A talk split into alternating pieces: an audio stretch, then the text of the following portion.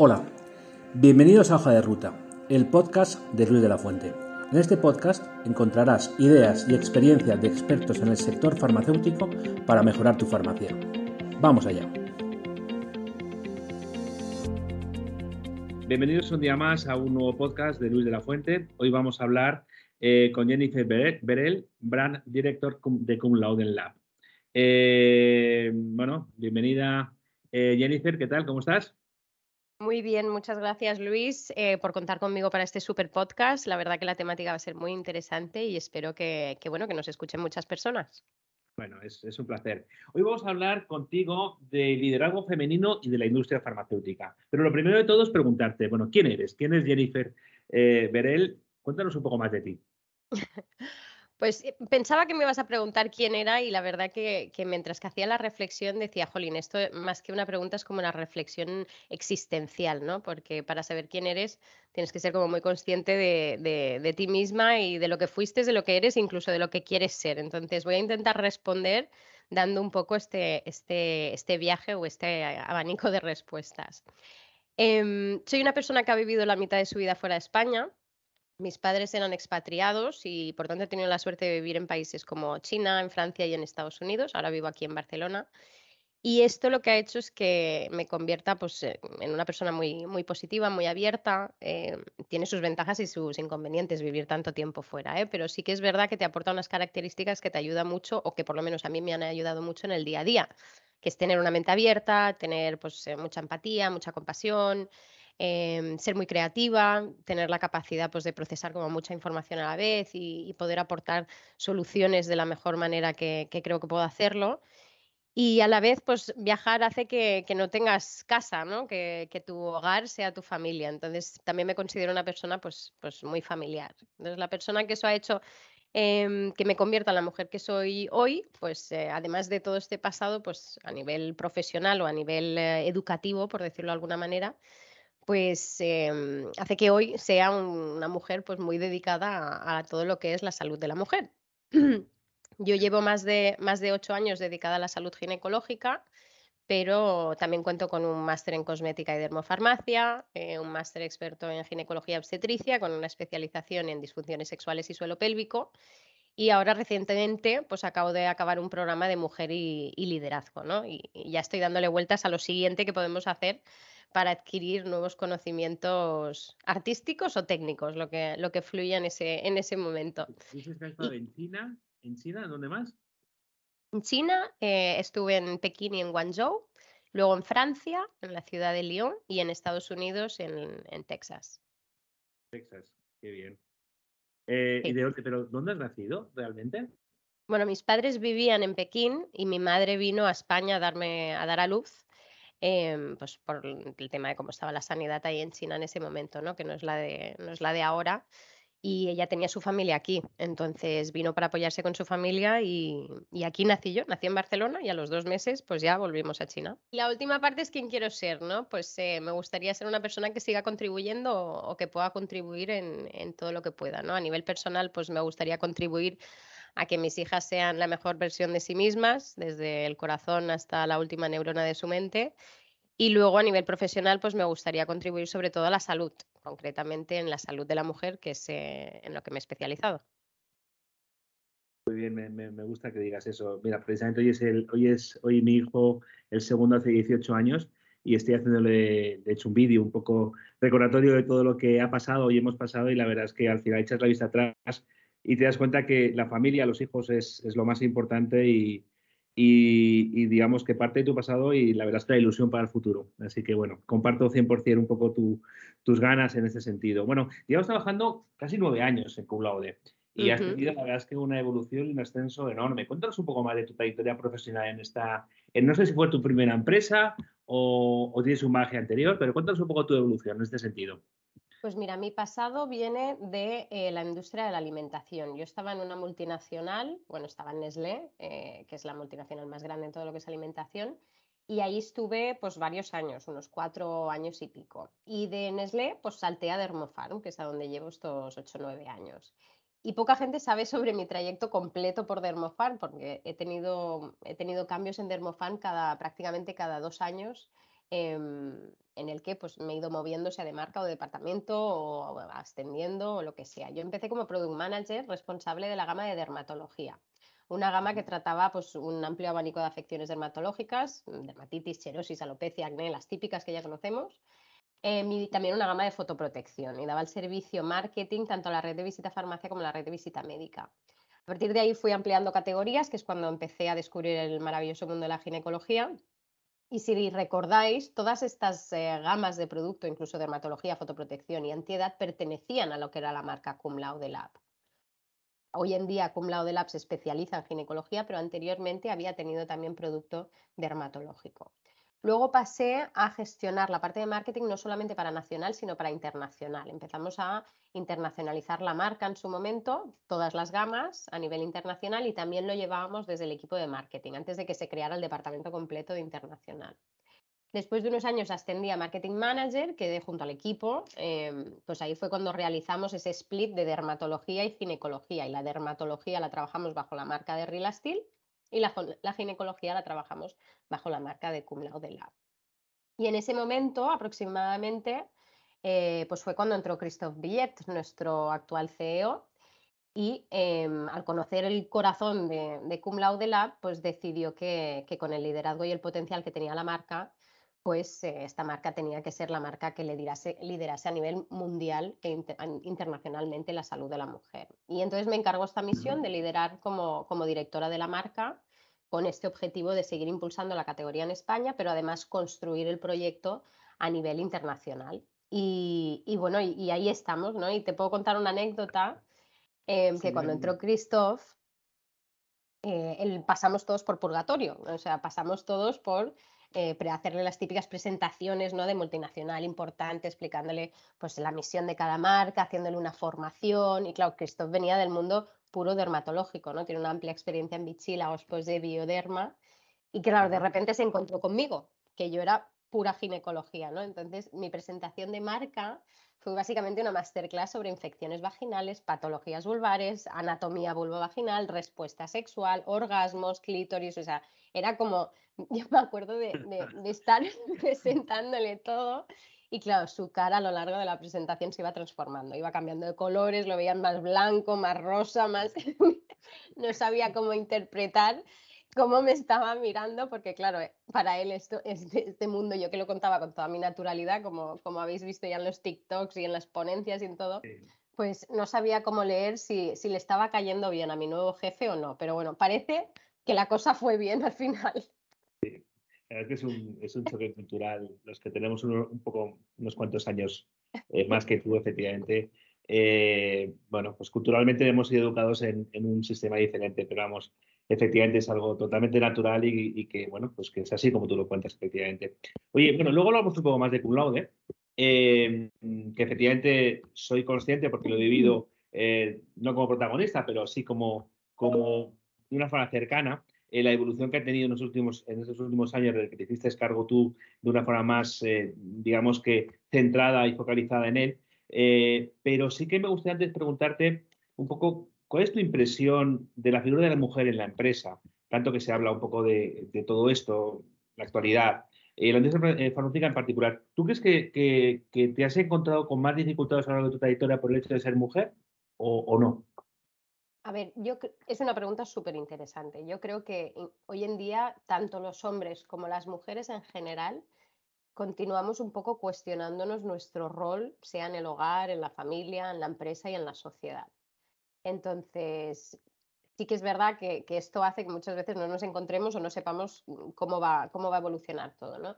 En mi caso concreto, el papel de la mujer pienso que, es igual de imprescindible que en, el de, un hombre. Cada vez nos impregnamos más de lo que son las características que consideramos tradicionalmente naturales del hombre o de la mujer, em, pero el día a día en sí es, muy complejo, ¿no? la sociedad en general es muy compleja y esto requiere que haya diversidad y creatividad en todos sitios, o sea, tanto en el hogar como en, la empresa. Yo creo que vamos hacia allá, además, o sea, vamos en, buen camino y, ya no hace falta que haya una identidad tan arraigada y unos roles tan separados, ¿no? Sino que, pues, eso, vamos impregnándonos todos con las características o los roles eh, de cada uno. Yo personalmente no me he encontrado con dificultades a lo largo de mi, trayectoria profesional. No quiero decir que no existan, porque lógicamente existen y, bueno, se, está cambiando todo un poco, pero sobre todo se destacan en, ciertos en estos sectores estas diferencias. Pero eh, creo que, pues como decía, vamos en, en, buen camino, aunque no haya una igualdad de género 100% establecida aún. Como sociedad hemos avanzado, seguimos avanzando y esto, esto es lo positivo. En, mi caso concreto te contaré otra anécdota que también tiene que ver con, mi jefe que refleja ambas cosas, ¿no? El, pensamiento de, diferencia entre hombre y mujer, pero a la vez la, progresión que hemos hecho. Y, es que cuando Christoph me iba a proponer el entrar en este cuadro directivo en, en Dermofarm, pasaría al, cuadro de dirección, es un, es un, tema muy personal, pero yo tenía un retraso menstrual de una semana. Claro, no me había bajado la regla, sabía que tenía una reunión con él y sabía que me iba a proponer un proyecto interesante. Y esa semana no dormí nada. Porque claro, retraso de una semana, o sea, es que no sabía ni si, si era normal, si no era normal. A mí yo siempre he sido súper irregular, pero claro, me iba a proponer algo si luego estaba embarazada, qué percal. Porque claro, era, ¿sabes? Se, se, lo, se, lo, hubiera ocultado y luego unos meses le hubiera dicho gracias por este puestazo, estoy embarazada, en unos meses me voy de baja. O sea, lo pasé fatal. Y me acuerdo que cuando ya llegué a la reunión, antes de que me empezara a hablar, le dije, Cristo, tengo que contarte una cosa. Tengo un retraso de una semana, no sé si estoy embarazada, si no estoy embarazada, pero quiero que lo sepas antes de que, de que me propongas nada. Y claro, su respuesta fue, ¿y? Su respuesta literalmente fue, ¿y? Como, ¿qué me estás contando? ¿No? yo, como que, ¿y? ¿sabes? Yo súper preocupada, con una presión, no había dormido en una semana y me dice, bueno, si es lo que quieres, felicidades. Si es lo que buscas y no funciona, pues ya lo intentarás otra vez, pero no impide nada eh, que te siga proponiendo lo que, lo que te quiero proponer. Entonces, Claro, yo sé que eso no pasa en todos sitios. Yo he sido muy afortunada en este sentido porque me ascendieron habiendo la probabilidad de, que, me tenían que coger la baja en seis meses, ¿no? O en siete meses, o cuando tuviera que cogerla. Tampoco sabíamos si iba a ser de riesgo, si iba a ser un embarazo normal. O sea, yo todo mi... Él lo supo antes que cualquier persona de, mi entorno, prácticamente, que yo podía estar embarazada. Entonces, em, a mí ser mujer o incluso tener una segunda niña no ha frenado para nada mi carrera profesional. Estoy muy agradecida, lógicamente, del entorno que he tenido, pero es que además creo que nos hace mejor personas. O sea, a mí ser madre me ha hecho mejor profesional, porque bueno, pues hay muchas, muchas facetas y características que desarrollas que sí, que bueno, que desarrollas de otra manera si no eres madre, ¿no? Pero a mí en mi caso personal, pues ha sido, ha sido muy importante. Bueno, oye, pues eh, enhorabuena por la valentía, que no me cabe duda que, es, que era, era tu obligación eh, y así lo hiciste. Y por supuesto también enhorabuena al jefe que tienes, que efectivamente tiene la mente muy abierta. Eh, y como tú bien dices, creo que cada vez más gente eh, habría actuado como, como actuó él, pero hay gente que todavía no, lo cual efectivamente pues, es un retraso dentro de la sociedad. ¿Tú crees, hablando de esto, que, que faltan líderes femeninas en la industria farmacéutica? Pues eh, la industria farmacéutica justamente es una industria muy comprometida con la igualdad y la promoción del talento femenino. El año pasado, si miramos cifras, el 60% de los contratos eh, eran de mujeres y aproximadamente a día de hoy el 45% de las empresas farmacéuticas cuentan con mujeres directivas. Entonces, realmente la industria farmacéutica está muy avanzada en este sentido y además confío que pronto va a ser incluso el 50%, o sea que súper equilibrado.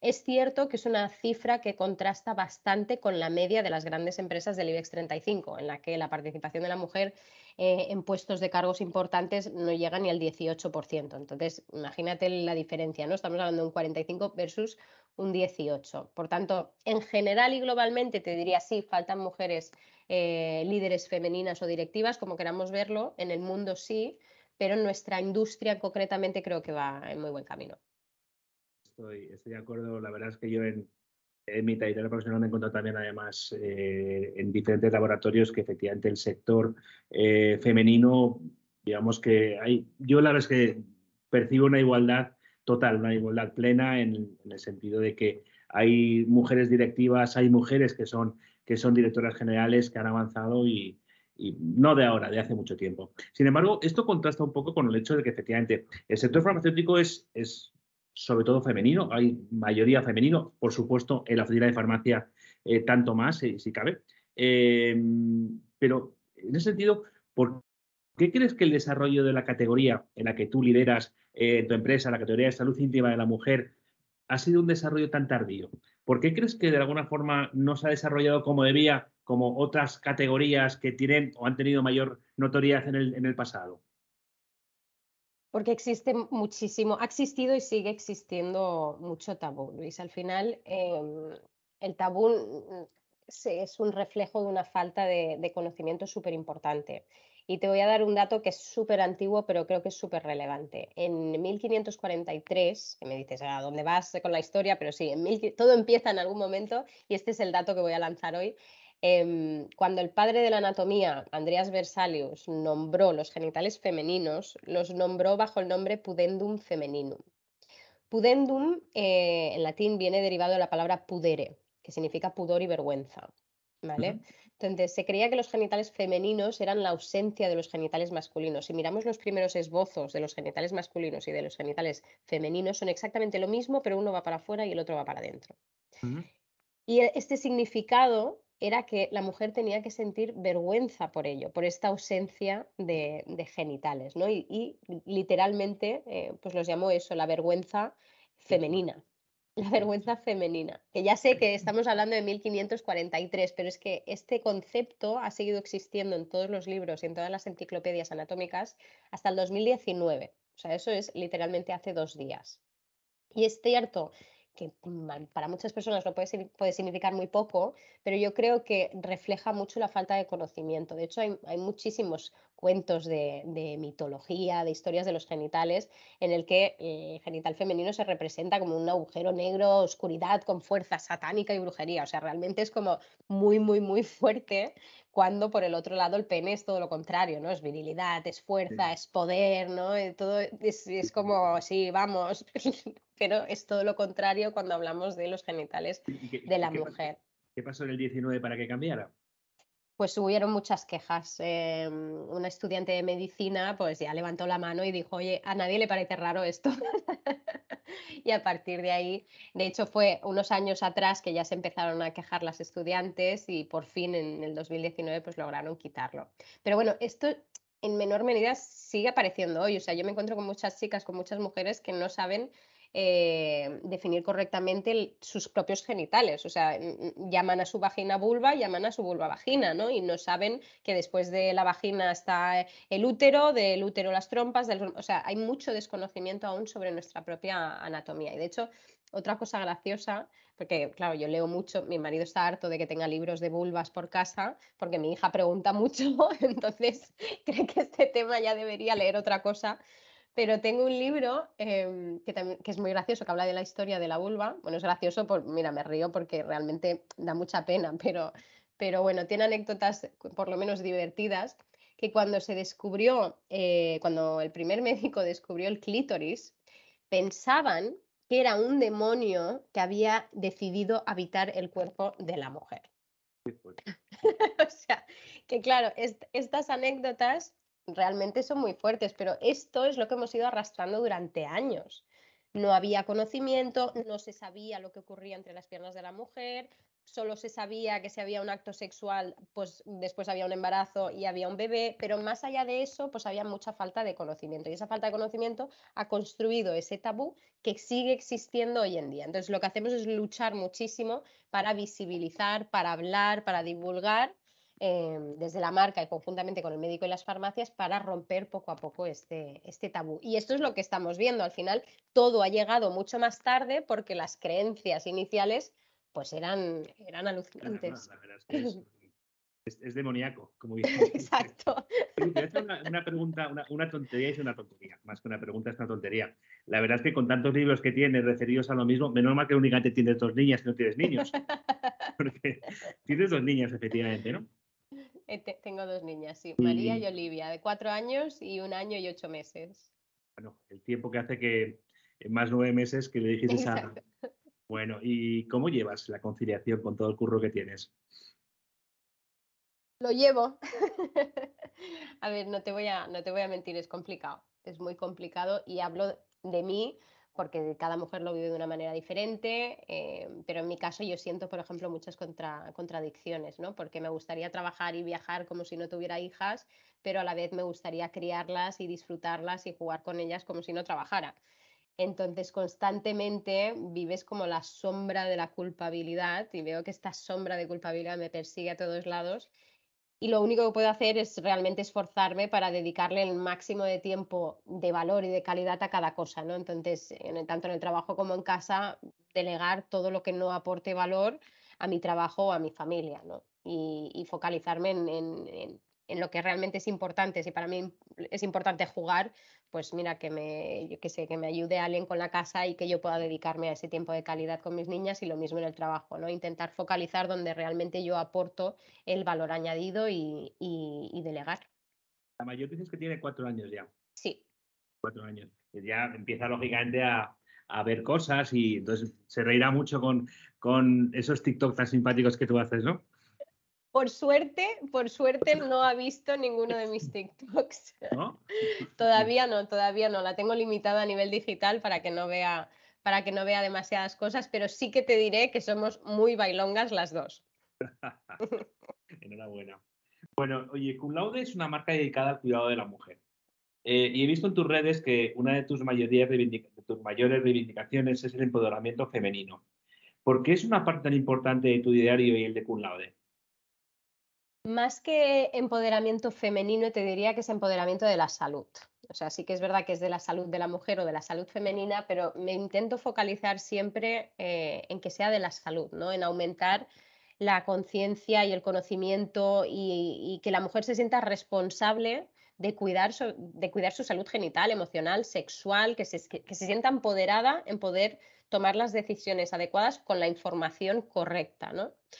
Y, no creo que ninguna mujer tenga que sacrificar su bienestar ni su placer por falta de conocimiento, o por miedo, o por tabús, o, por miedo a, hablar de ciertos temas. ¿no? Entonces, reivindico mucho eso, el, hablar, el compartir, el educar, eh, tanto a mujeres como niñas, como hombres, como niños, porque al final es eso, aumentar el conocimiento para poder cuidar de tu salud de la, mejor manera posible. Y en mi caso, pues claro, todo tiene que ver con la salud ginecológica. Muy bien. Em, Jennifer, mm, hemos, te has referido un par de veces a, a Christoph, eh, hmm. su llegada hace ya algunos años, no muchos, a, a Dermofarm. Eh, ¿Cómo crees que ha cambiado la industria en general y sobre todo cum laude de estos años, de estos últimos años, con la figura de Christoph, con la autoridad que ha dado a las empresas? ¿Cómo, cómo, ¿Cómo está cambiando todo esto? A ver, en, general, Cum Laude ha cambiado constantemente eh, desde que nació y creo que muy de la mano de, la industria. Cum Laude nació en el 98 y los 90 en, en, general fueron una década crucial para la integración de la mujer a nivel político, a nivel educativo, a nivel social.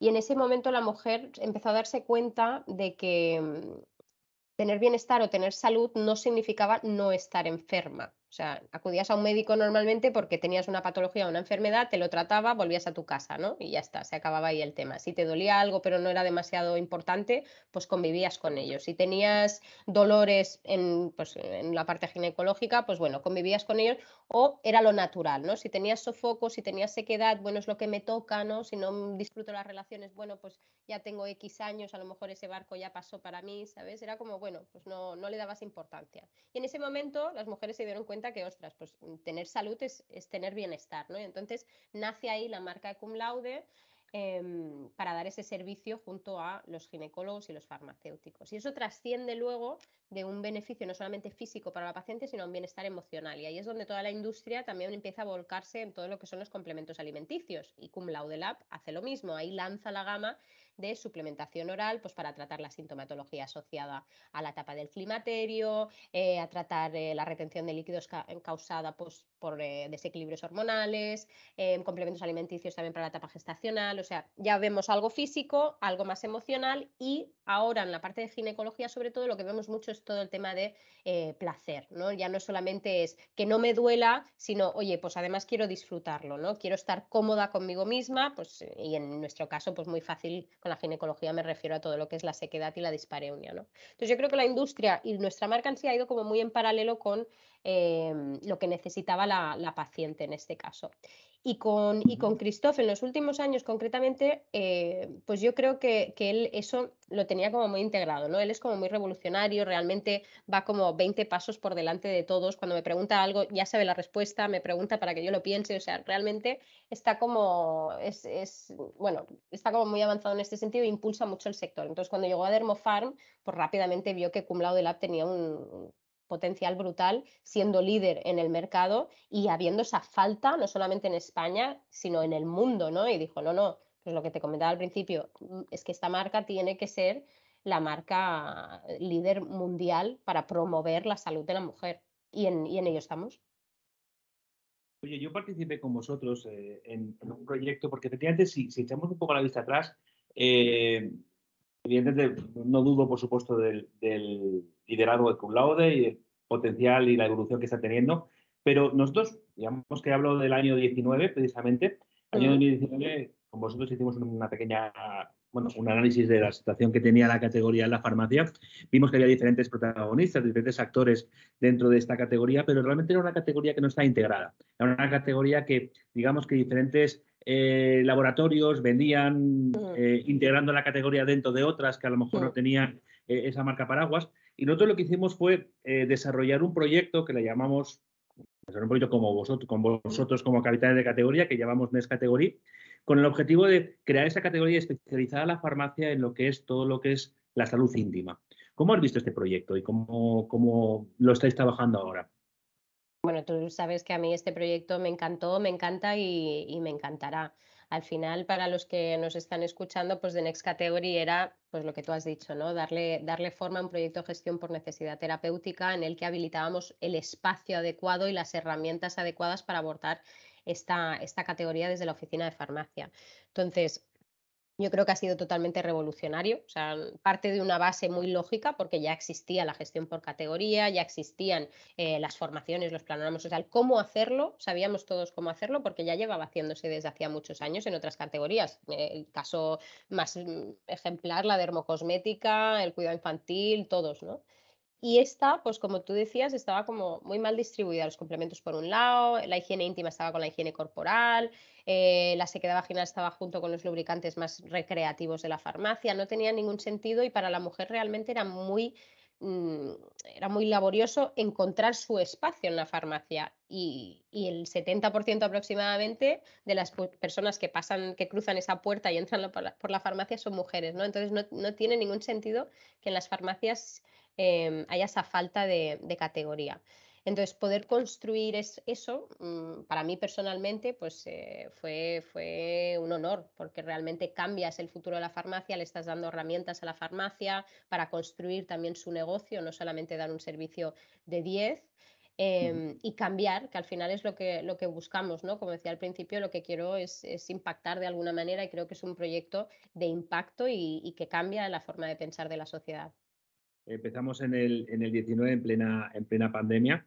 Eh, lo lanzamos a finales de, ese año y después de dos años, la verdad es que ya no es únicamente que, por supuesto, Cum eh, haya aumentado en casi 4 o 5 puntos su, su market share en estas farmacias, evidentemente, pero sobre todo es que en las farmacias que lo desarrollaron en una época tan complicada, tan complicada como era la pandemia, han llegado a crecer eh, doble dígito en una categoría que efectivamente no existía y que han evolucionado y que han dado un servicio importantísimo a sus consumidores. Así que, bueno, enhorabuena por, la iniciativa y por el proyecto tan, chulo que, creáis y que seguís, obviamente, desarrollando. Eh, antes has hablado, has hablado de, que en un momento empezaste a trabajar también a nivel internacional. Digamos que te encargaste de la internacionalización de la, de la marca Cum Laude. Eh, habéis abierto mercados de gran potencial, de gran proyección. ¿Cómo lo llevas esto ahora mismo? ¿En qué punto estáis?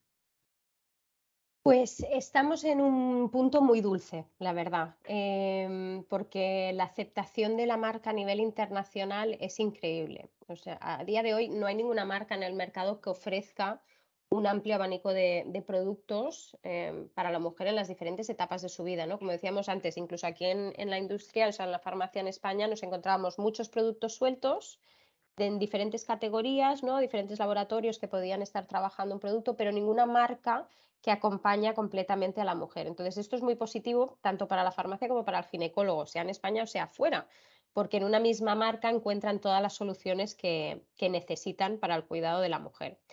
Entonces, em, el, proyecto es muy positivo. Sí que es verdad que nos encontramos con muchas diferencias entre, entre países y culturas, pero al final nuestra base es, la ciencia y la salud y, no hay tabú cuando se habla de salud, ¿no? O sea, simplemente es ajustar el nivel o, cuán avanzado está ese país si estamos presentando, estamos trabajando un país en el que hay que crear esa primera base, pues hablamos mucho de patología, hablamos mucho de los primeros cuidados a lo mejor en higiene, pero luego hay otros países que están a años luz de cómo está España ahora mismo. Entonces, em, ya no hablas de una higiene o de una hidratación o de una lubricación, sino que ya creas protocolos de incluso intervenciones estéticas, ¿no? Porque ya están haciendo pues muchísimas intervenciones ginecológicas a nivel regenerativa y funcional. Entonces, bueno, lo bueno que tenemos es que tenemos ese surtido que se puede adaptar a las necesidades del especialista de cada país que por lo que, por lo que entiendo, esta ausencia de notoriedad como categoría que había en España hace, hace unos pocos años, en otros países ocurre igual. O sea que la,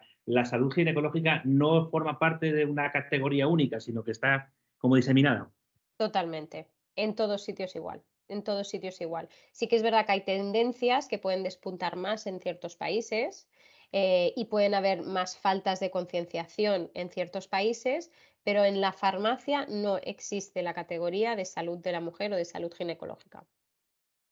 Doble enhorabuena por lo que estáis haciendo en España y que se haga extensivo lo antes posible, lo más rápido posible en otros países, porque efectivamente yo creo que es, es necesario. Y, bueno, hablando de futuro, ¿cómo ves el futuro de Cum Laude? ¿Cuáles son los siguientes pasos que tenéis que estar dando? Lo que podáis contar, obviamente. Em, los, futuros pasos de cum laude, o sea, siempre hemos ido muy de la mano de la industria, como decíamos antes. Entonces, si el, nuestro trayecto hasta la fecha ha ido un poco respondiendo a, la industria, a la mujer, esa, esa, intención debería seguir siendo así, ¿no? Vamos a seguir yendo de la mano de la industria y de la mujer. La mujer constantemente va cambiando y la industria hace exactamente lo mismo. ¿Dónde creo que, tiene que seguir trabajando la industria? Pues sobre todo toda la parte de, digitalización y tecnología. Yo creo que la parte digital ya sabemos que ha llegado para quedarse y nuestros servicios como laboratorio, como farmacia, mm, en general la industria, pues tienen que, tienen que espabilar en ese sentido, ¿no? Encontrar nuevas maneras de llegar al paciente utilizando la parte digital y utilizando la, tecnología. Y cuando eh, hablo de esto, pues incluso desde la farmacia, cómo darle una mejor experiencia a nuestra paciente, cómo poder entender mejor a la consumidora que entra por la puerta, utilizando cualquier tipo de mecanismo, ¿eh? utilizando el e-commerce, utilizando la inteligencia artificial, utilizando todo. Em, entonces creo que esa parte va a, ser, muy importante y como marca, pues seguramente la tecnología y la parte digital sigue siendo, eh, sigue teniendo el mismo peso, porque al final em, tú sabes que desgraciadamente la ginecología sigue siendo un tema tabú. Entonces, todo lo que sea poder comunicarle a una paciente a través de un, un móvil y a través de una conversación privada, pues ayuda muchísimo a concienciar y a divulgar, que es lo que estamos buscando, ¿no? Y, luego, pues ya veremos lo que pasa, porque yo últimamente me estoy volviendo loca con el metaverso, que no sé dónde va a acabar el tema, pero yo espero que todos sigamos sin gafas, tocándonos y visitándonos y moviéndonos y saliendo de casa, porque si ya en la pandemia nos quedamos todos en chándal y sin cuidarnos, ya con el metaverso no me quiero imaginar hacia dónde vamos. Pero, pero bueno, y aparte de eso, y bromas aparte, también todo lo que es la prevención, desde la, tanto en la industria, la oficina de farmacia, el médico, la consulta y los laboratorios, y me incluyo como, como marca, la prevención de, de, la salud, ¿no? el diagnóstico de enfermedades eh, de manera precoz, poder cuidarnos antes de enfermarnos eh, y, y, conocernos al final, es saber escucharnos para poder prevenir pues, las miles de enfermedades que, que se asoman siempre a la vuelta de la esquina. Eh, Jennifer, eh, pregunta de, entrevista de trabajo. ¿Cómo te ves en cinco años? Nunca respondí a estas preguntas en la entrevista de trabajo. Como soy una millennial, tengo la excusa de decir, no sé ni, dónde me veo mañana. no, em, a ver, ¿dónde, ¿dónde, veo mi futuro y el futuro de Cum Laude? No es, no es donde lo vea, sino cómo, cómo lo veo, ¿no? y, para mí es importante seguir en movimiento. Eso es, para mí básico para la marca, para mí a nivel personal, nivel familiar, todo. Seguir adelante, seguir en movimiento, seguir innovando, seguir construyendo, seguir creciendo, seguir aprendiendo, seguir inventándome y reinventándome. Entonces esto lo intento aplicar tanto a nivel personal como a nivel profesional. Creo que es lo que tiene que hacer la industria, creo que es lo que tiene que hacer la marca y creo que es lo que tiene que hacer toda persona que lo necesite, porque para mí es importante no, no quedarme quieta, ni hoy, ni dentro de cinco años, ni dentro de diez. Eh, Jennifer, fenomenal. Y, y, una pregunta más con respecto al futuro. ¿Cómo ves la farmacia? ¿Cómo ves la farmacia de aquí a cinco años? Pues yo creo que la farmacia, mira, muy en línea de lo que te decía antes, eh, tiene, que, tiene, que, impulsarse con esta parte de, educación y divulgación eh, a la ciudadanía. O sea, tiene, una, tiene, un rol muy importante en la prevención y en el conocimiento de, la paciente que entra por la farmacia. Y luego tiene que aplicar todas las tecnologías y toda la parte digital que, se están desarrollando, ¿no? sobre todo para diferenciarse o sea, poder tener esa, esa, ese share, ¿no? Y sobre todo para ofrecer una experiencia a, la consumidora o a la paciente, porque al final todos buscamos experiencias, cada vez hay más experiencias, ¿no? Y, y, la paciente necesita también comodidad. Entonces, todo lo que ayude a, a comunicar a la, a la, consumidora y a darle una experiencia, yo creo que, que es lo que tiene que, que es lo que tiene que trabajar. Bien, eh, voy totalmente alineado contigo. Efectivamente, hace no mucho tiempo dábamos una, hacíamos una presentación precisamente con vosotros, hablando en este caso con otras marcas de, vuestro grupo y, reivindicábamos el, poder que tiene que tener la farmacia eh, trabajando lo que es el, digamos que su, su fundamental, que es la bata blanca, la bata blanca y todo lo que supone el consejo, eh, la parte asistencial, la parte de prevención y en este caso, lógicamente, ya en la época en la que estamos, por la parte de aportar una experiencia y lógicamente en toda la parte tecnológica tiene todavía mucho que, mucho que avanzar y mucho que, trabajar. Bueno, oye, súper interesante eh, la charla contigo, pero bueno, tenemos que, cortar. Pero antes de cortar, me gustaría, para despedirme, eh, hablar del Meeting FEN, que ya mm. nosotros en el Meeting FEN, el próximo reunión que tenemos en noviembre, finales de noviembre, eh, ya habéis estado varias veces. ¿Con qué nos vas a sorprender este año?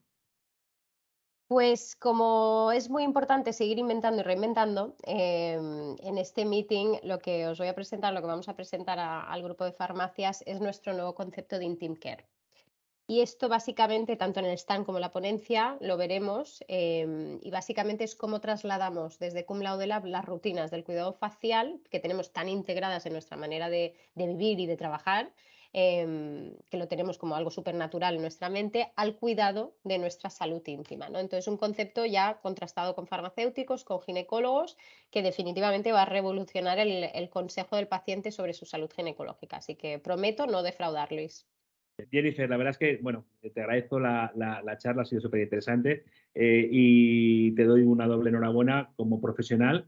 Eh, has sido un ejemplo, eres un ejemplo con todo lo que estás consiguiendo y como persona eh, por lo digamos que lo avanzada y, todo lo que vas haciendo en el día a día. Muchísimas gracias, Jennifer, y nos vemos poco, dentro de poco en el, en el Meeting FEM. Y, y, nada, hasta luego. Muchísimas gracias, Luis, y ya haremos más podcasts con otros temas para avanzar en la salud ginecológica. Genial, gracias. Gracias.